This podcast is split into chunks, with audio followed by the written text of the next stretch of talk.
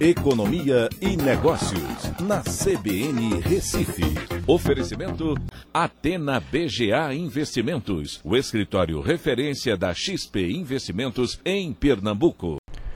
Olá, amigos, tudo bem? No podcast de hoje eu vou falar sobre o Pix, que está completando três meses em operação aqui no Brasil e que está já liderando em número de transferências. Porém, quando a gente vai olhar em valor, as TEDs ainda continuam à frente do PIX. Para vocês terem uma ideia, segundo dados do Banco Central, mais de 286 milhões de operações foram, foram finalizadas através do PIX em 2021, enquanto que as TEDs somam 53,2 milhões de transferências, dando aí 18,5% do total né, das transferências durante esse período. Quando você vai olhar por valor, aí a situação se inverte.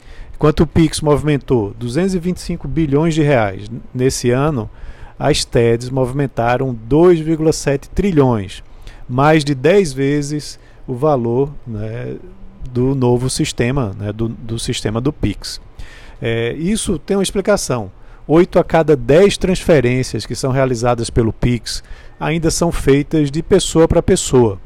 Tá? No fechamento de janeiro, foram 81,8% do total é, usando o Pix, das quase 170 milhões de operações que foram fechadas. Então, o que acontece é que as empresas ainda estão muito, é, assim, não estão ainda atualizadas com relação a isso e também Uh, os bancos têm cobrado tarifas de algumas empresas nessas operações. Então, os bancos, uh, as empresas ainda estão, de certa forma, é, usando de forma modesta essa, essa modalidade de transferência. Uma coisa importante também é que quando você vai olhar nas transações empresa para empresa, né, elas ocuparam 2,5% do mês de janeiro.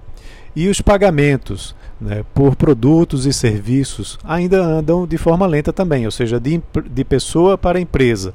Esse montante foi de 8,3% do total.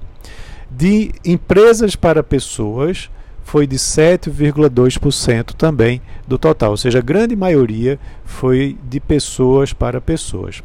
Vale a pena lembrar que a partir de março, eh, o Banco Central anunciou que vai começar a utilizar o Pix através do QR Code para pagamentos com datas futuras. Então é provável que as empresas passem a utilizar isso com mais frequência. Também se fala que no futuro próximo vai ser possível fazer o Pix é, parcelado, né? da mesma forma que você tem hoje um cartão de crédito. Então isso deve melhorar também a utilização. É, e não vamos parar por aí. Existe ainda também uma concorrência. Né? É, o WhatsApp vem conversando regularmente com o Banco Central para tentar aprovar o seu iniciador de pagamentos né, para transferências aí entre pessoas.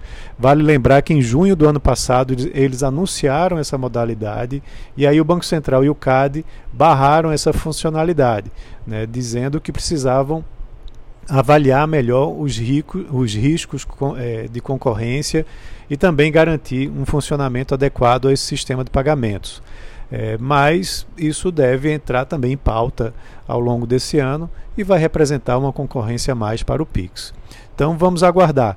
E aí eu deixo até a pergunta para você: você já utiliza o Pix? Um abraço a todos e até a próxima.